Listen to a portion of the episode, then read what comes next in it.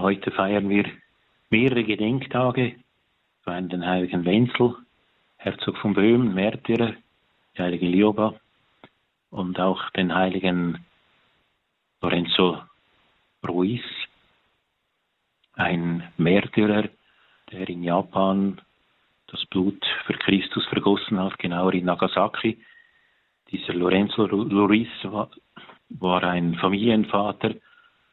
Sein Vater war aus China, seine Mutter war eine Einheimische in, in den Philippinen. Irgendwie war er Christ und trotzdem irgendwie ein Dieb und ein Halunke und so.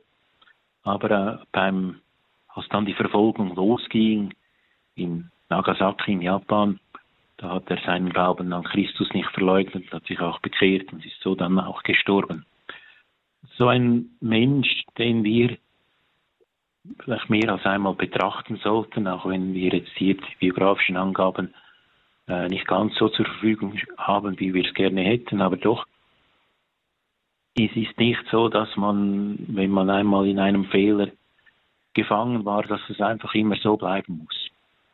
Wir werden am Sonntag das schöne Evangelium hören, das schöne, aber auch irgendwie traurige von den zwei Söhnen, wo der Vater sagt, zum beiden Söhnen geht in meinen Weinberg und der eine sagt, nein, sicher nicht, Papa.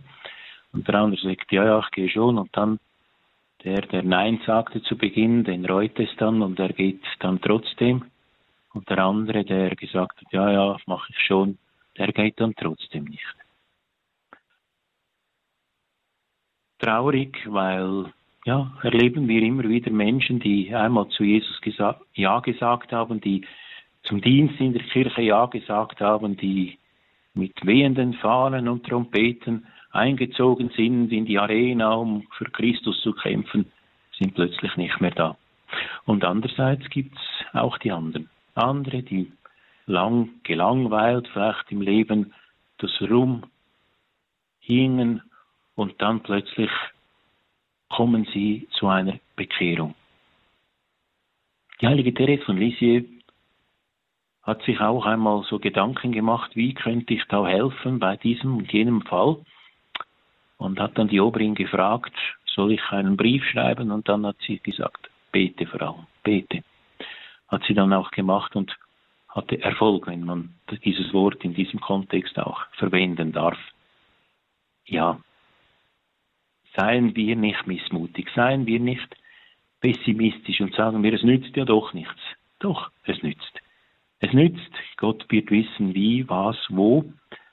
Lassen wir die Hände nicht sinken und beten wir für viele, für ganz viele und seien wir auch nicht pessimistisch im Umgang mit den eigenen Fehlern.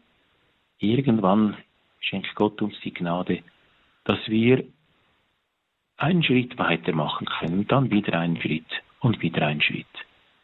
Und so wollen wir nun um den Segen Gottes bitten. Unsere Hilfe ist im Namen des Herrn, der Himmel und Erde erschaffen hat. Herr, erhöre mein Gebet und lass mein Rufen zu dir dringen.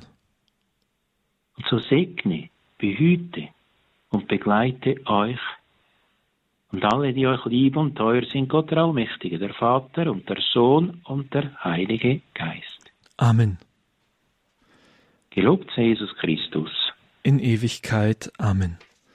Ein herzliches Dankeschön geht an Pfarrer Viktor Hörlimann. Er ist Pfarrer in Rotenturm, südlich von Zürich in der Schweiz.